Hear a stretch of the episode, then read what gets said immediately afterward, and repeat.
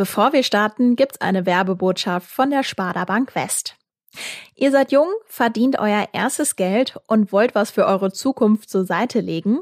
Sehr gute Entscheidung. Aber wie macht man das am schlausten und wo gibt es überhaupt noch was für euer Geld?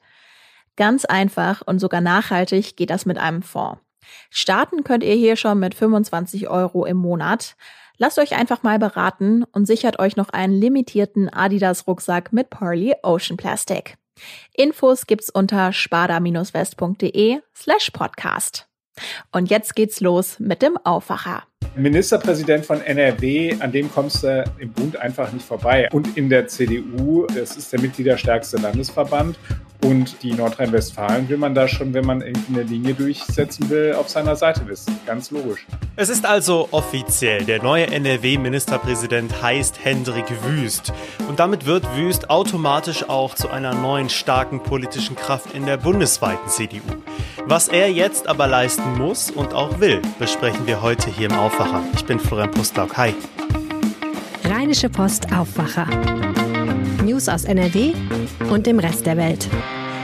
Schön, dass ihr dabei seid. Wenn euch dieser Podcast gefällt, dann würden wir uns auch über euer Abo in der Podcast-App freuen. Das kostet nichts. Ihr bekommt immer Bescheid, wenn unsere neuen Folgen draußen sind. Und wir vom Aufwacher-Team, wir freuen uns dann auch ganz besonders darüber. So, jetzt gibt es also endgültige Gewissheit, dass der Laschet-Nachfolger in NRW zumindest bis zur Wahl im Frühjahr Hendrik Wüst heißt. Jetzt können wir also etwas hintergründiger werden und dafür ist natürlich wieder der Leiter des Ressorts Landespolitik hier zu Gast im Aufwacher, Maximilian Plück. Hi. Hallo, grüß dich. Fangen wir doch erstmal an mit einem frischen Wüst-Zitat von gestern. Ich will das Land jeden Tag ein bisschen besser machen. Womit hat er denn an seinem ersten Tag als Ministerpräsident äh, damit dann auch angefangen? ja, er hat noch nicht sich so sehr in die Karten schauen lassen, weil die große Regierungserklärung, die hat er erst für kommenden Mittwoch angekündigt. Das heißt also, da äh, wird er sich noch mal ein bisschen sortieren ähm, und wird dann loslegen. Äh, aber am gestrigen Tage hat er auf jeden Fall schon mal ein bisschen Flöcke eingeschlagen. Er war in der Staatskanzlei nach der Wahl und hat dann auch gleich zu einer Kabinettssitzung am äh, heutigen Donnerstag eingeladen und hat gesagt, da wird er dann auch vorstellen, beispielsweise seinen Nachfolger als Verkehrsminister. Wir können also gespannt sein, wie sich heute das Personaltableau innerhalb des Kabinetts womöglich nochmal neu sortiert. Ansonsten hat er, wie ich fand, sehr interessant die Türen weit aufgestoßen, verbal für die Opposition. Er hat gesagt, er wolle so arbeiten, dass man auch partei- und fraktionsübergreifend ähm, an Lösungen arbeitet. Äh, er hat es auf die Formel gebracht, meine Tür steht immer offen. Und was auch interessant war, dieser Satz mit äh, die Welt jeden Tag oder das Land jeden Tag ein bisschen besser machen, das hat er insbesondere verknüpft mit seiner Tochter, die er ganz explizit äh, in seinen Dank mit aufgenommen hat. Also er hat gesagt, sie ist zwar noch klein, für sie würde er das eben machen. Das äh, rührte dann schon ein bisschen an. Du warst äh, gestern den ganzen Tag im Landtag mit dabei, hast links und rechts natürlich auch die Stimmung aufgegriffen. Wie war es denn so? Also ich fand interessant, die Opposition, mit der ich gesprochen habe, war sich relativ klar darüber, dass das glatt durchgeht. Die Aufregung allerdings auch innerhalb von CDU und FDP war trotzdem wirklich mit den Händen zu greifen. Also da war eine große Anspannung äh, und das äh, entlud sich dann auch wirklich, als dann die Wahl vollzogen war und André Cooper, der Landtagspräsident, dann gegen Mittag dann äh, vortrug, äh, dass Hendrik Wüst mit 103 Stimmen gewählt worden ist. Dann brach ein irrsinniger Applaus los und es war klar, äh, dass er durch ist. Also die Mehrheit äh, der Stimmen liegt bei 100 Stimmen. Das heißt also, es haben ihn auch zusätzlich äh, weitere Abgeordnete gewählt. Also im ersten Wahlgang gewählt. Das hatte natürlich die Regierungsfraktion auch vorher immer gesagt. Sie haben gesagt, das ist ein sicheres Ding. Also da müssen wir uns gar keine Sorgen machen. Aber es gab in den vergangenen Tagen auch noch Berichte darüber, dass äh, es womöglich Abweiche da äh, geben könnte in den Reihen der FDP. Das hatte eine Sprecherin mir gegenüber ganz klar dementiert. Die hat gesagt, nein, wir stehen hier. Und so war es dann am Ende ja offensichtlich auch. Also ein insgesamt glattes Ergebnis für Wüst. Glatt passt ja auch so ein bisschen zu seinem Auftritt. Ich habe das ein bisschen verfolgt gestern und dachte mir, ja, so grobe Schnitzer, wie sich Laschet zum Beispiel im Bundestagswahlkampf geleistet hat, traut man Wüst jetzt erstmal nicht so zu. Ist das gleichzeitig aber auch ein Problem, dass er vielleicht ein wenig zu glatt sein könnte? Das hat er selbst als Problem auch so für sich erkannt. Also es ist ja erstmal grundlegend, ist es, glaube ich, so, Henrik Wüst ist so einer, der sagt, stay with your message. Also der versucht sozusagen, sich eine, eine Botschaft zu überlegen und bei der bleibt er dann auch. Also das ist so eine, so eine, so eine ganz klare Struktur. Der, der kommt dadurch so ein bisschen kalt manchmal rüber, so ein bisschen hölzern immer noch. Ich glaube, da wird er, sagen wir mal, aber auch im Laufe der Zeit an Statur gewinnen können.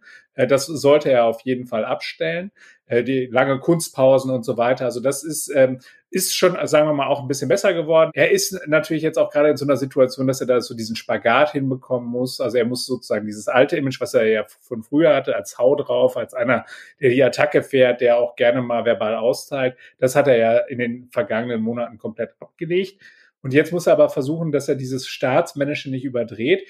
Da fand ich dann ganz interessant. Ich bin zufällig in eine Szene hineingeraten, als seine Frau dann äh, mit der kleinen Tochter, die ist ein äh, gutes halbes Jahr alt, äh, auf den Landtag zusteuerte. Sie ähm, ist da zu Fuß hingekommen. Die beiden haben neben ihrem ihrem Wohnsitz in Rede im Münsterland haben sie auch noch eine Wohnung hier in Düsseldorf. Da kam Henrik Wüst ja auch entgegen. Der hatte vorher Termine im Landtag, hat unter anderem bei der Grünen Fraktion sich vorgestellt und dort viele Fragen der Abgeordneten beantwortet. Und da ist er dann aus dem Landtag rausgekommen und ist ihr entgegengelaufen, hat sie äh, umarmt und geküsst, hat ihr den Kinderwagen abgenommen und ist dann mit ihr zusammen mit dem Kinderwagen in Richtung Landtag gelaufen. Also da wollte er natürlich ganz klar diese Bilder produzieren.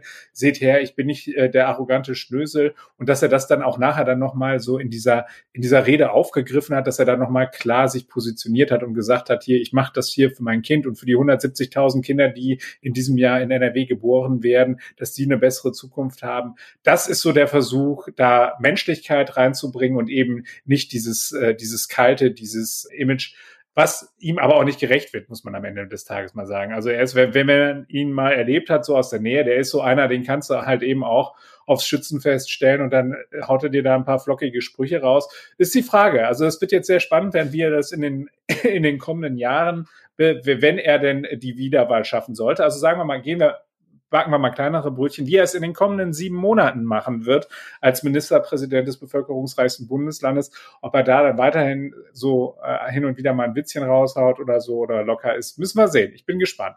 Du sprichst die Wahl an, das wird ja ziemlich interessant, weil damit steht schon mal fest, wir haben ein Spitzenduell, Kuchati SPD gegen Wüst CDU. Äh, frischer Wind ist das auf jeden Fall. Jetzt nehmen wir mal an, Wüst setzt sich durch, hat ja laut Umfragen schon ziemlich einen Rückstand, den er jetzt aufholen muss. Ähm, dürfte ihn das dann auch bundesweit in der CDU zu einer neuen, ganz starken Person machen? Also er ist auf jeden Fall ja schon relativ gut verdrahtet in der CDU. Das liegt daran, dass er früher mal äh, über mehrere Jahre lang im Bundesvorstand war, als er noch äh, Vorsitzender Vorsitzender der Jungen Union hier in NRW war. Da hat er es dann in den Bundesvorstand der CDU Deutschlands geschafft und ist darüber schon mal sehr, sehr gut verdrahtet. Also der ist da jetzt keine unbekannte Person. Er hat natürlich auch einen bewegten Lebenslauf hinter sich, ist ja dann als Generalsekretär unter Jürgen Rüttgers dann auch schon mal abgeschmiert, weil er die Rüttgers-Affäre hat, hat dann sich aber zurückgekämpft, hat einen guten Job als Fachpolitiker gemacht und ist jetzt eben Ministerpräsident geworden. Äh, Ministerpräsident von NRW, an dem kommst du äh, in der CDU und im Bund einfach nicht vorbei. Also sowohl, was quasi den Regierungschef des bevölkerungsreichsten Bundeslandes einfach angeht, weil der natürlich ein gewichtiges Wort mitzusprechen hat. Also wir, wir erinnern uns an die Diskussion, die wir hatten um Corona-Pandemie und so weiter. Also bei der MPK, deren Vorsitz er jetzt übrigens auch übernimmt. Also er hat quasi gestern mit der Wahl zum Ministerpräsidenten dann auch den Vorsitz in der Ministerpräsidentenkonferenz übernommen. Also da wird er schon klare Vorgaben machen und äh, Profil gewinnen können. Und in der CDU, klar, also wer, das ist der mitgliederstärkste Landesverband und die Nordrhein-Westfalen will man da schon, wenn man irgendwie eine Linie durchsetzen will, auf seiner Seite wissen. Ganz logisch. Vielen Dank, Maximilian Plück. Sehr gerne. Mehr dazu in den Show Notes. Da findet ihr zum Beispiel auch einen Kommentar des Chefredakteurs der Rheinischen Post zu Hendrik Wüst als neuen Ministerpräsidenten. Und jetzt kommen wir leider zu einem traurigen Thema. Wir blicken zurück Dienstagmorgen in Düsseldorf. Eine 23-jährige Fahrradfahrerin erliegt nach einem schweren Zusammenprall mit dem Auto einer 72-jährigen ihren Verletzungen. Schaut man in die Düsseldorfer Unfallstatistik, sieht man, in den letzten Jahren waren Rad- und Pedelec-Fahrer dort mehr als 1000 Mal an Unfällen beteiligt. Ziemlich krasse Zahl. Zwar gibt es insgesamt mehr Autounfälle, doch neun von zehn Radfahrern verletzten sich oder sterben sogar bei diesen Unfällen. Wie konnte es jetzt zu diesem Unglück kommen und was muss es für Konsequenzen geben? Dazu spreche ich jetzt mit Uwe Jens Runau, Chefreporter der Lokalredaktion Düsseldorf. Hallo. Guten Tag. Der Düsseldorfer ADFC nennt die entsprechende Kreuzung, an dem das Unglück passiert ist, eine der zahlreichen Horrorkreuzungen in Düsseldorf. Wie müssen wir uns diesen Ort des Unglücks vorstellen? Ich glaube, dass der ADFC sich von diesem Schock des Moments hat leiten lassen, als er das so nannte. Eigentlich ist das gar keine richtige Kreuzung und es ist auch keine der Horrorkreuzungen in Düsseldorf. Es ist eine Ausfallstraße, zweispurig vom Graf Adolf Platz in Richtung Kniebrücke und Rhein-Ufer-Tunnel. Also Richtung Rhein-Apollo, um den Blick des Fahrradfahrers auch da reinzubringen. Und eigentlich kann man ganz locker rechts auf dem Radweg fahren an dieser Straße. Aber es ist dann halt etwas passiert, was zu einer Horrorsituation geführt hat. Okay, was wissen wir denn mittlerweile über den Unfallhergang? Eine Frau, die die Straße befuhr mit ihrem Mercedes, eine A-Klasse, also ein Kleinwagen, fuhr auf dieser Straße und sie bemerkte zu spät, dass die Autos vor ihr stoppten, dass es einen Rückstau gab von der Ampel. Und sie, sie dachte, um Himmels Willen, ich knall jetzt auf den Vordermann drauf. Und um das zu verhindern, hat sie das Steuer nach rechts gerissen und äh, hat dabei die Radfahrerin erfasst und zu Boden geschleudert und überfahren. Und äh, äh, das ist in einem Kreuzungsbereich passiert. Ähm, das heißt, man kann von der Haroldstraße an der Stelle, wo der Unfall passiert ist, nach rechts zum Schwanenmarkt einbiegen. Das tun nicht viele. Das ist eine kleine Straße. Wenn man weiter geradeaus fährt, kommt man zum Karlsplatz. Und in diesem Kreuzungsbereich, wo man rechts abbiegen kann, ist der Unfall passiert. Also die, diese Frau im Auto hat die Radfahrerin auf der Straße vermutlich sogar noch überholt, hat dann diesen Schreckmoment gehabt, da ist ein, ein, ein, ein Rückstau und zieht nach rechts und fährt einfach diese Frau um. Das geht aus Zeugenaussagen und auch dem Polizeibericht hervor. Natürlich muss man jetzt in diesem Fall auch über Sicherheitsmaßnahmen genau an dieser Stelle in Düsseldorf sprechen, wie der Fahrradweg besser geschützt werden kann. Aber wir sprechen ja auch hier über dieses Unglück, weil es äh, immer erschütternd ist, wenn ein Mensch stirbt. Und das ist leider kein Einzelfall, weder in Düsseldorf noch woanders in NRW. Wie ordnest du das ein? Ja, der ist erstmal außerordentlich. Ne? Dieser, dieser äh, Reflex der Autofahrerin ist ja etwas, das kann überall passieren das ist so nicht kalkulierbar. Man würde an einer unübersichtlichen Kreuzung mit mehreren Einmündungen, wir haben jüngst die Diskussion gehabt über eine Fahrradhochstraße am Mörsenbrucher Ei, das ist eine Horrorkreuzung als Doppelkreuzung. Da muss man auf jeden Fall was beispielsweise für die Radfahrer tun. Äh, aber ich wäre jetzt als jemand, der sehr viel mit dem Fahrrad in Düsseldorf unterwegs ist, nicht auf die Idee gekommen, dass das eine besonders gefährliche Stelle ist. Aber es lenkt den Blick darauf, dass Radfahrer besonders gefährdet sind natürlich, weil sie keinen Schutzmantel um sich herum haben. Und man fragen muss, wie soll man generell Fahrradwege ausgestalten, wenn wir doch äh, die halbe Stadtbevölkerung äh, dazu bringen wollen, mit dem Fahrrad zu fahren. Und das heißt, wenn man Radwege neu baut, sollte man sie besonders ähm, gut schützen, also in Kreuzungsbereichen beispielsweise mit so Elementen einer Protected Bike Lane, wo man kann, wenn man sie neu baut, kann man sie auch höher bauen. Aber da, wo, wo es Radwege bereits gibt, sollte man wirklich über diese durchgängige Markierung nachdenken und in Kreuzungsbereichen auch, also Vorkreuzungsbereichen vor allem, dann auch äh, Elemente einer Protected Bike Lane. Und es soll ja auch überall das Ziel sein, dass mehr Menschen aufs Fahrrad umsteigen. Deswegen ist das sicherlich ein Thema, über das wir noch häufiger sprechen müssen. Vielen Dank, Uwe Jens Runau. Gern geschehen. Und jetzt weitere Meldungen aus der Landeshauptstadt von meinen Kollegen von Antenne Düsseldorf. Hallo. Hallo Florian und Grüße aus unserer Redaktion in den Shadow-Arkaden. Ich bin Philipp Klees und das sind die Antenne Düsseldorf-Themen an diesem Donnerstag. OB Stefan Keller will sich weiterhin intensiv für mehr Sicherheit in unserer Stadt stark machen. Er ist jetzt seit einem Jahr im Amt und hat am Antenne Mikrobilanz gezogen und auch in die Zukunft geblickt. Die Stadt habe bereits ein Sicherheitspaket auf den Weg gebracht. Dies sehe unter anderem mehr Präsenz der Ordnungskräfte und mehr Einsatz von Licht an dunklen Orten vor. Keller hatte außerdem ein Waffenverbot in der Altstadt ins Gespräch gebracht und will weiter eng mit Polizei und Land zusammenarbeiten. Und das sind weitere Projekte, die der OB vorantreiben will. Ich möchte das Thema Fahrradverkehr weiter voranbringen Wir haben gerade jetzt eine Vielzahl von Maßnahmen im Bau. Äh, das heißt, hier wird es einen deutlichen Schritt nach vorne geben. Auch beim Thema Klimaschutz werden wir vorankommen. Wir werden uns weiter um Familien in Düsseldorf kümmern, den Kinderschutz verbessern. Wir werden an ganz, ganz vielen Stellen gut vorankommen. Deshalb wird 22 auch ein gutes Jahr. Außerdem will Keller gemeinsam mit der Verwaltung und in Zusammenarbeit mit den Grünen in den kommenden Jahren 1,3 Milliarden Euro in Bau und die Modernisierung von Schulen stecken. Zu Beginn seiner Amtszeit hat Keller gleich ein Wahlversprechen umgesetzt und die Umweltspuren abgeschafft. Aus der schwarz-grünen Ratsmehrheit kommt ein positives Fazit seiner Arbeit. Norbert Schawinski von den Grünen. Wir nehmen auch gerne wahr, dass er sich aktiv für Demokratie, gegen Diskriminierung und für Weltoffenheit einsetzt. Das ist auch das, was wir für die Zukunft von ihm erwarten. Weiter diesen Einsatz und den starken Einsatz für die Ziele in unserem Klimaprogramm, weil das geht nur, wenn der OB voll dahinter steht. Angesichts der Gewalteskalation in der Altstadt hat Marie-Agnes Strack-Zimmermann von der FDP aber auch eine klare Forderung. Stefan Keller ist auch gewählt worden im letzten Jahr, um für Sicherheit und Ordnung wieder zu sorgen. Und daran wird er sich letztlich messen lassen müssen. Auch für Keller ist die zunehmende Gewalt in der Altstadt eines der drängendsten Probleme in unserer Stadt, das er mit Polizei und Land angehen will.